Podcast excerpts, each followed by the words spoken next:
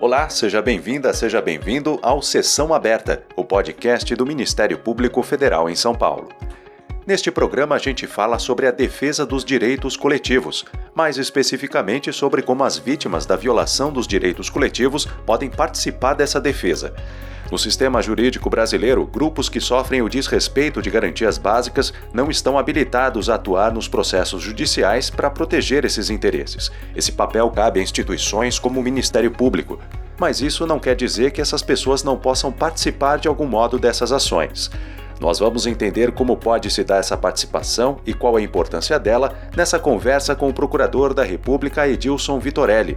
Ele explica os principais mecanismos de participação nos processos coletivos, quando essa integração das vítimas é viável e mostra como isso funcionou na prática em dois processos de grande repercussão: os desastres ambientais e humanos de Mariana e Brumadinho. Procurador, eu gostaria que o senhor iniciasse a nossa conversa explicando do que, que se trata exatamente essa participação no processo coletivo, é, tendo em vista que as pessoas atingidas pela violação de direitos coletivos não são titulares da defesa desse direito, né? Como é que essas pessoas podem participar desses processos? Veja só, o grande problema do processo coletivo está justamente aí. No modelo tradicional de processo civil, a gente trabalha com um processo que é o próprio dono do direito defende o próprio direito. Então, a lógica normal de um processo civil é: se eu sou o titular do direito material, eu sou a pessoa que vou defender o meu próprio direito material. Quando a gente chega no processo coletivo, isso é impossível, porque o, o direito coletivo pertence a um grupo e não seria prático, não seria possível, é, não seria viável trazer todo esse grupo para o processo. Então, a gente criou é, um instituto que é chamado tecnicamente de substituição processual, que é uma espécie de representação, alguém que age em nome de alguém. Então, nós escolhemos pessoas para agir em nome do grupo que não vai participar do processo. Nos Estados Unidos, se escolheu uma das vítimas mesmo. Um dos membros do grupo age em nome de todos. Então, seria uma espécie de representação por identidade. Eu, eu sou o representante do grupo porque eu sofri o mesmo dano que todas as pessoas sofreram. No Brasil, a gente não fez essa opção. Por uma questão histórica, a gente preferiu estabelecer que essa representação seria feita não por uma das vítimas, é, não por alguém eleito por elas ou escolhido por elas, mas sim por um, uma instituição, por uma entidade que a lei atribui essa competência.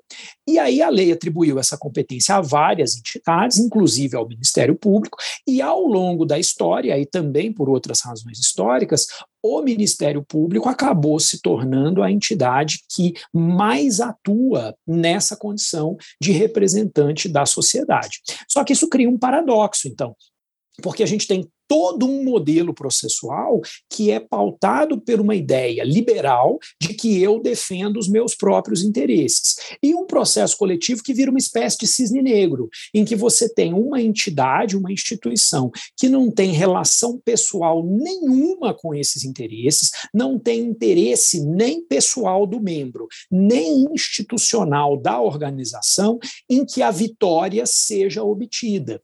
E aí a gente cria de fato uma uma situação atípica, anormal para o processo coletivo. O processo coletivo passa a ser um processo em que a própria vítima, a pessoa que vai ter que conviver com o resultado daquele processo no futuro, não é parte do processo, não participa do processo, não conduz o processo, não opina sobre o que, que deve ser pedido, sobre se o resultado está bom ou está ruim. Se tiver um acordo, ela não opina sobre se esse resultado, se esse acordo, se essa decisão é, é suficiente ou insuficiente. Você confia que a entidade, pelos que, que a instituição, no caso o Ministério Público, pelos seus membros serem qualificados, estruturados, organizados para essa finalidade, eles farão isso de uma maneira apropriada.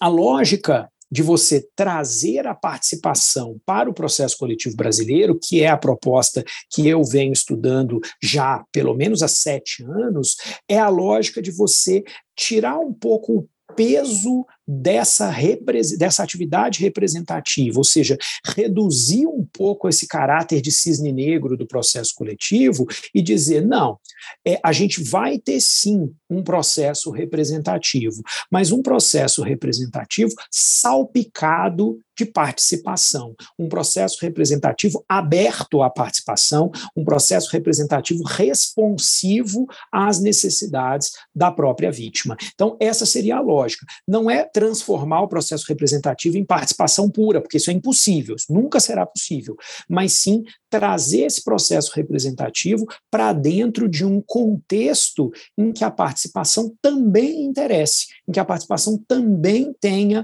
um papel a desempenhar ao lado da representação. É, eu tenho trabalhado muito com a perspectiva de romper um pouco com essa oposição entre participação e representação e trabalhar com uma complementaridade entre representação e participação. Então, a participação das vítimas complementa a atuação representativa do Ministério Público. Uhum. E na configuração atual do processo coletivo no Brasil, existe espaço para essa participação e qual que é esse espaço? Existe e esse espaço não depende de nenhuma mudança legislativa. Por quê? A atuação representativa do Ministério Público no processo não é, curiosamente, não é regulada pela lei. A lei não dá nenhum requisito operacional da representação. Ela diz que o Ministério Público é legitimado ponto final. Então, isso faz com que o Ministério Público tenha um amplo espaço para autogerir a sua própria configuração representativa. É, e a minha proposta é que essa gestão seja feita de acordo com as características do conflito. Então, é, a, essa foi uma proposta que eu fiz lá em 2015, na minha tese de doutorado, é, e que é, ficou conhecida pela, pela doutrina brasileira como tipologia dos litígios coletivos. Eu proponho que os litígios, os conflitos coletivos, são variáveis dependendo dos elementos com que eles se apresentam na realidade. E aí eu acho que a participação deve ser tanto maior quanto mais individualmente afetados forem os membros do grupo. Quando esses membros do grupo são menos individualmente afetados, o, o, o impulso participativo pode ser menor. Então, para te dar dois exemplos bem antagônicos, se a gente tem os passageiros de uma companhia aérea eh, que recebem uma cobrança indevida, por exemplo, para marcar assento no avião, que é uma, uma questão que está aí em voga ultimamente. Se você pagou lá 20 reais para marcar o seu assento no voo, e essa cobrança muitos consideram que é abusiva. E se existir um processo coletivo sobre isso, não há a mínima necessidade de que os passageiros sejam ouvidos sobre essa cobrança, porque o impacto individual da cobrança de 20 reais na vida desse passageiro é irrisório, irrelevante. É, a participação não contribuiria para nada. Por outro lado, quando a gente está falando, imagina o dano que incide sobre uma comunidade indígena, um dano ambiental que incide no território de uma comunidade indígena. Né? A gente sabe que os índios têm uma relação com a terra que não é uma relação de mera propriedade, é uma relação de personalidade. Então, é, imagina conduzir um processo coletivo sobre um dano causado a uma terra indígena sem ter nenhum contato com os índios, sem saber exatamente de que formas aquilo interferiu na vida deles, sem saber exatamente o que, que eles esperam desse processo. Isso me parece completamente inviável. É, o que, que obriga um membro do Ministério Público a ouvir os índios nessa situação que eu estou exemplificando? Nada.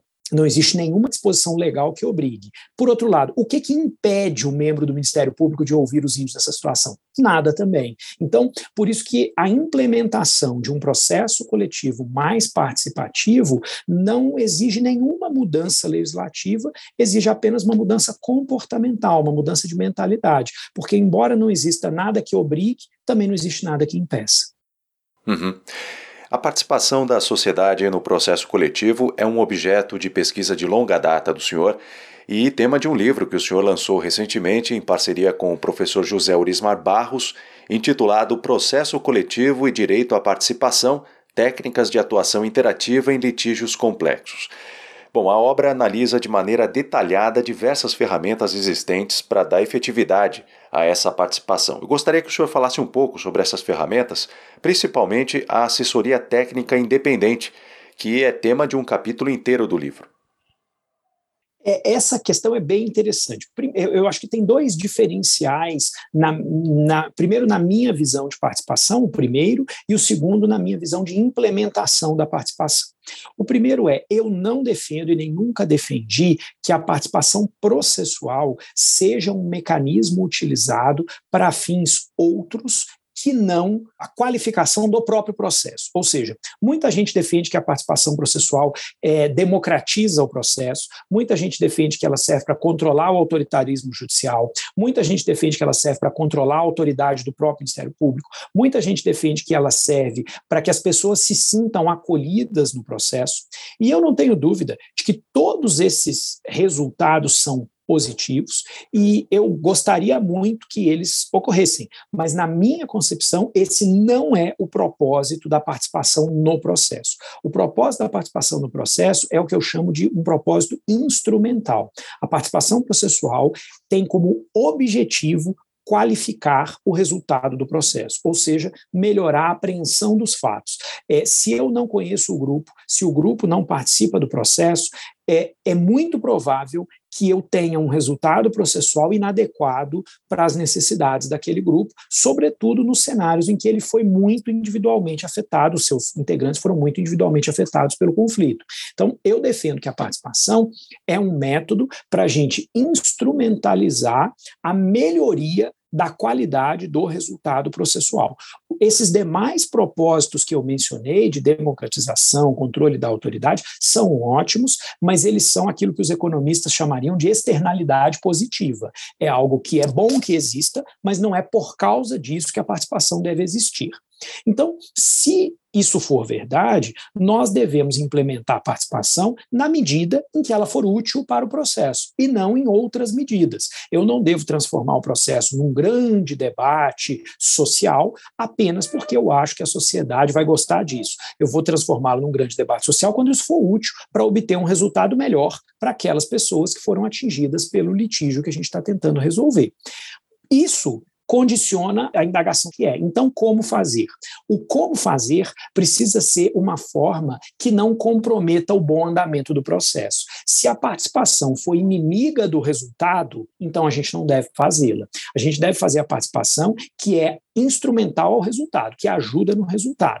Então, o desenvolvimento de técnicas participativas passa, primeiro, por tecnologia. A gente precisa usar ferramentas tecnológicas. Segundo, por eventos que não sejam necessariamente processuais, porque quando o evento é processual, eu tenho que parar o processo para fazê-lo. Se um juiz vai fazer uma audiência pública, ele provavelmente vai parar o processo para fazer a audiência pública. Enquanto eu, Ministério Público, podia estar fazendo essa audiência pública em paralelo, enquanto o processo está se desenvolvendo e trazer para o pro processo os resultados dessa audiência pública.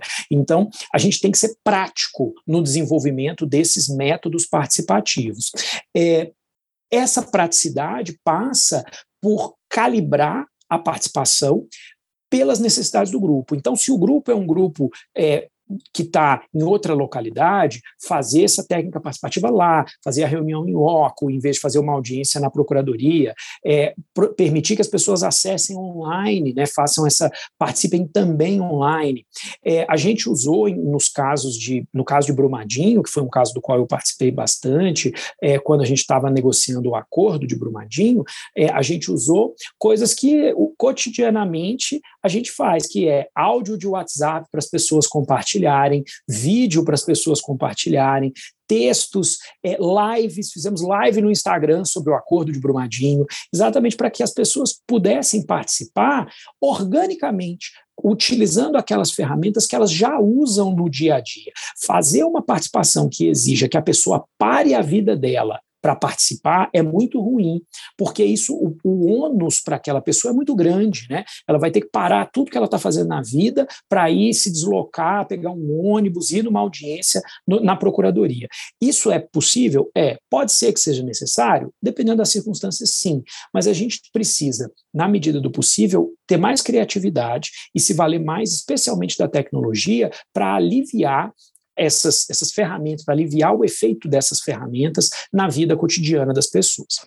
E aí vem um problema, que é, às vezes, os grupos são muito dispersos, muito díspares entre si, estão muito esparramados no território, estão muito esparramados geograficamente, e aí é muito difícil fazer com que eles participem do processo, e, sobretudo, é muito difícil fazer com que eles participem equanimemente, porque muita gente que participa de um processo não é a vítima mais afetada, né? O que a experiência mostra e o que as pesquisas acadêmicas mostram é que o grau de mobilização mobilização de um grupo não é necessariamente proporcional ao grau de sofrimento desse grupo. Tem grupos que sofrem muito, mas são pouco mobilizados, e grupos que sofrem pouco e são muito mobilizados. Né? Então, como que a gente rompe com isso? Né? Esse era o grande desafio do caso de Mariana, esse era o grande desafio do caso de Brumadinho. E aí surgiu lá em Minas Gerais, é, a partir do, da experiência de algumas pessoas, de alguns técnicos, inclusive do Ministério Público de Minas Gerais, essa ideia que a gente agora está cientificamente trabalhando no livro, que é se criar uma assessoria para as pessoas atingidas. E qual é a premissa? A premissa é, é, ela é bem intuitiva, que é de igualdade. É, todos os sujeitos do processo não são assessorados, a empresa que causou o dano não vai ter toda a assessoria possível e imaginável para lidar com aquele processo. E a vítima? Quem vai assessorar as vítimas nesse processo? Né? A vítima também tem que ter alguém que seja capaz de conversar com ela, seja capaz de dar a ela as informações que são necessárias para ela entender o que está acontecendo, é, seja capaz de dizer a ela o que, que vai acontecer depois, quais são as próximas etapas, quais são as perspectivas de prazo, quem que vai fazer isso? A gente diria, ah, o Ministério Público pode fazer. Pode, mas usualmente a gente não vai ter capilaridade, a gente não vai ter é, condições de tempo para desenvolver esse tipo de solução. Qual seria, então, qual foi o cenário que a gente fez? A gente é, construiu a tese de que é dever do causador do dano custear essa assessoria técnica independente para que haja paridade de armas entre o causador do dano e a vítima. E aí isso figurou tanto no acordo de Mariana, o primeiro acordo de Mariana, quanto que, que é o chamado, é, o segundo, na verdade, que é o chamado TAC Gov ou TAC Governança, que foi feito em Mariana, quanto no acordo de Brumadinho, é, primeiro em juízo, depois agora no acordo global que a gente fez no ano passado, em 2021. Então, essa, essa ideia é: a empresa vai custear uma assessoria técnica escolhida pelas pessoas atingidas, cujo papel será trabalhar com a mobilização dessas pessoas, ou seja, chamar essas pessoas, fazer com que elas saibam: olha, você é atingido, participe do processo, vem cá, vem conversar para você entender o que está acontecendo, e fazer essa espécie de tradução técnica entre o que, que acontece no mundo do direito, no mundo do processo, para que aquelas pessoas entendam. E de outro lado, né, na mão dupla, trazer o que aquelas pessoas pensam, o, o modo como elas estão encarando o conflito, para dar insumo para quem está trabalhando no processo. Então, o, a assessoria faz essa ponte de interlocução com as pessoas que estão no território, com as pessoas que estão no campo, para que a gente, que é sujeito do processo, consiga entender o que elas querem, entender o que, que as afeta, é, quais são os interesses delas, quais são as opiniões delas, e de outro lado, para que elas entendam o que, que a gente está fazendo aqui nesse mundo tão esquisito que é o mundo do processo, para que elas tenham algum grau de previsibilidade, de compreensão daquilo que a gente está trabalhando no processo. Esse seria o papel da assessoria técnica independente. Ou seja, essa compreensão sobre o mundo jurídico é, é um exemplo do que o senhor citou agora há pouco de externalidade positiva mas acaba sendo também um resultado útil para o processo. Né? Eu queria que o senhor falasse um pouco mais sobre a importância que esse entendimento do ordenamento jurídico tem para a participação no processo coletivo, até mesmo do ponto de vista da cidadania, né? a relevância de as vítimas entenderem quais são os direitos que estão sendo violados e que papel pode caber a elas mesmas na luta pela reparação dessas violações. Acho que essa questão permeia tudo isso que o senhor tem abordado aqui, né? Sem dúvida, Diego, isso é muito legal. Em primeiro lugar, para o processo, o que a gente percebeu, e aí eu posso dizer que essa, esse estudo sobre assessoria técnica independente, ele não é um estudo meramente acadêmico, pelo contrário, na verdade, o Instituto nasceu primeiro na prática e agora o que a gente está tentando fazer é sistematizá-lo academicamente, ou seja, é, não, não pensem as pessoas que estão nos ouvindo que isso é uma ideia maluca de alguém que desenvolveu é, na academia. Na verdade, isso é algo que existe, que está aí, existem experiências práticas sobre esse assunto. É, para o processo, o que a gente percebe tanto em Mariana quanto em Brumadinho é que houve um ganho muito grande. A gente tem muito mais informação nos processos a partir daquilo que as assessorias técnicas independentes produzem. É, o, o contato que, ela tem, que elas têm com as pessoas atingidas, o grau de compreensão que elas passam a ter do conflito é muito superior ao que a gente teria se a gente não tivesse essas pessoas em campo. É, digo isso porque eu trabalho com processo coletivo há quase 15 anos, já lidei com outros grandes conflitos sem assessoria técnica. E eu posso dizer que ah, eu sei muito mais desses conflitos de Mariana e Brumadinho porque tem assessoria técnica do que eu saberia se elas não existissem. Claro que eu também não sou nenhum ufanista. Tudo isso dá muito trabalho, gera muitas dificuldades, gera conflitos também, né? Não adianta achar que a assessoria só resolve conflito, ela gera conflitos também, porque é um trabalho humano e, consequentemente, está sujeito a muitos reveses, não há dúvida nenhuma. É, agora, para as pessoas, eu acho que tem duas grandes vantagens. A primeira é a pessoa entender o que está acontecendo no processo. Quem já leu o livro Processo, do Kafka, é, tem uma percepção, que eu imagino que devo compartilhar comigo, de que a angústia do processo que o Kafka descreve no livro é dada principalmente pela não compreensão da personagem quanto ao que vai acontecer depois. Vão acontecendo coisas e a pessoa não sabe o que vai acontecer. E a gente começou a perceber que os processos coletivos são exatamente assim, porque acontecem coisas no processo e de repente chega uma notícia: aconteceu isso. O, os resultados processuais chegam no território como que caídos do céu, ou pior ainda, subidos do inferno, porque nem todos esses resultados são bons, alguns são muito ruins. E aí, de repente, chega lá um resultado que as pessoas não têm ideia de por que, que aconteceu. Então, nesse ponto, eu acho que a assessoria é um ganho muito grande, porque ela facilita o fluxo de informação e, consequentemente, ela agrega previsibilidade ao resultado do processo. Isso é muito positivo. É, agora, isso também gera, e é isso que você mencionou na sua questão muito bem, uma externalidade positiva, que é fazer com que as pessoas passem a compreender melhor o direito, os seus próprios direitos, o modo de funcionamento do sistema jurídico, o que é um acréscimo de cidadania. Independentemente do resultado desse processo, esse é um ganho que fica para a vida daquela pessoa. E o nosso propósito, por exemplo, no acordo de Brumadinho, que é um acordo de longo prazo, é que a assessoria técnica independente não dure todo o período do acordo. É, a assessoria tem que é, assessorar as pessoas de modo que, a partir desse assessoramento, elas sejam, a partir de um determinado momento, capazes de caminhar com as próprias pernas, ou seja, de criar estruturas participativas que não dependam da assessoria, porque ela gera um custo. Então, a gente não quer eternizar esse custo. Então, ela, a assessoria vai qualificar conselhos participativos, a criação de novos ou a qualificação daqueles instrumentos participativos que já existem, para que esses instrumentos sejam suficientemente eficazes para, no futuro, conseguirem fazer a participação eficaz, a participação necessária a esse processo, sem que tenha que ter alguém ali pegando na mão da pessoa o tempo todo. Ou seja, a função da assessoria não é substituir as pessoas, não é falar em nome das pessoas, não é ser um novo representante. Talvez essa seja a principal questão que a gente ressalta no livro. A assessoria técnica não é uma nova camada de representação. Não é para a população falar com a assessoria, a assessoria falar comigo. Eu falar com a assessoria, a assessoria falar com a população. Não é isso. Se for isso, a assessoria vira um novo representante que se interpõe entre o Ministério Público e a população. O que a assessoria faz é qualificar o diálogo entre a população e o Ministério Público. E isso tem efeitos tanto no processo quanto tem externalidades positivas para a vida desses grupos no futuro. Uhum. O senhor citou bastante os acordos de Mariana e Brumadinho para ilustrar como se dá a prática da participação no processo coletivo. Só para a gente contextualizar e entender melhor esse caso concreto, como é que esses acordos estão estruturados e qual foi a participação do senhor nessas tratativas?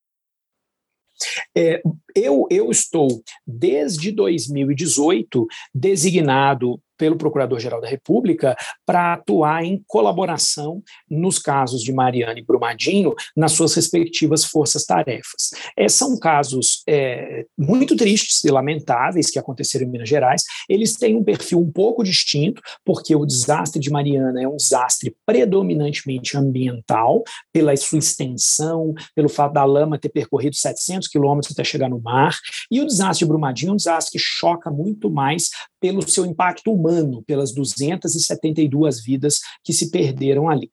Mariana veio antes. Então, o caso de Mariana, sob muitos aspectos, acabou não andando tão bem quanto o caso de Brumadinho. Porque ele veio antes, porque havia uma curva de aprendizagem ali que ninguém tinha. Era é até hoje o maior desastre ambiental da história do Brasil. Então, foi necessário se fazer é, muitos esforços para que o caso fosse encaminhado.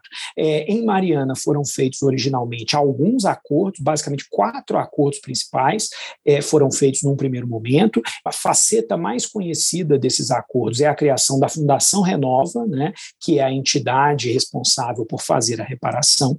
E atualmente, agora em meados de 2022, nós estamos repactuando todo o caso de Mariana para tentar estabelecer um acordo final global com maior definitividade para a vida dessas pessoas.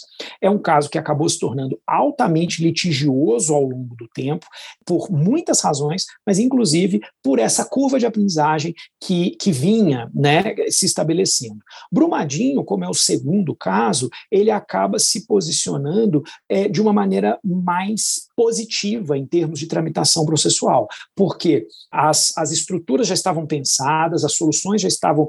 Tudo que tinha dado certo em Mariana a gente já podia copiar, e o que tinha dado errado a gente já podia evitar quando Brumadinho veio. É, além do mais, Brumadinho é um desastre de extensão menor, ele está contido ao estado de Minas Gerais. Então, ele envolvia basicamente o MP de Minas, o MPF, a Defensoria de Minas e o Estado de Minas também. Então, você tem uma extensão bem menor de dano, um número menor de entidades envolvidas e também só uma empresa enquanto em Mariana a gente tem três empresas envolvidas. É, então, por causa disso, foi possível, embora com muito esforço, negociar e celebrar em 4 de fevereiro de 2021 o acordo que a gente chama de Acordo Global de Brumadinho, que veio a ser o maior acordo da história do processo latino-americano e o quarto maior acordo da história do processo mundial, é, no valor de 37,7 bilhões de reais, que convertido no câmbio da época dava mais ou menos entre 9 e 10 bilhões de dólares. Então é isso que faz dele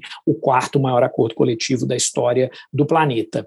É, e, e fora que esse acordo é para sanar apenas os danos coletivos, ou seja, esse valor não considera as indenizações individuais, as indenizações às vítimas, aos familiares das vítimas, ele é um acordo estritamente coletivo. Então, se a gente somar ele, o, as indenizações aos indivíduos, a gente teria uma reparação em Brumadinho certamente maior, é, superior a 40 bilhões de reais.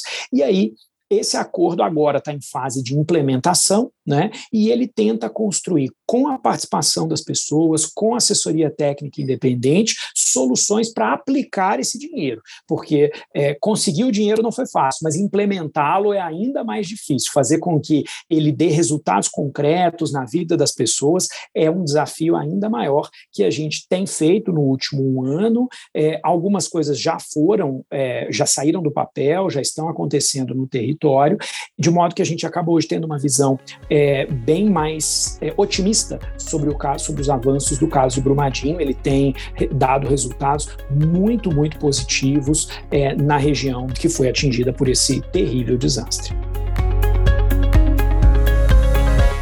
Essa foi a nossa conversa com o procurador da República Edilson Vitorelli. E nós estamos chegando ao fim desta edição do Sessão Aberta, um podcast produzido pela Assessoria de Comunicação da Procuradoria da República em São Paulo. Muito obrigado pela sua companhia e até a próxima edição.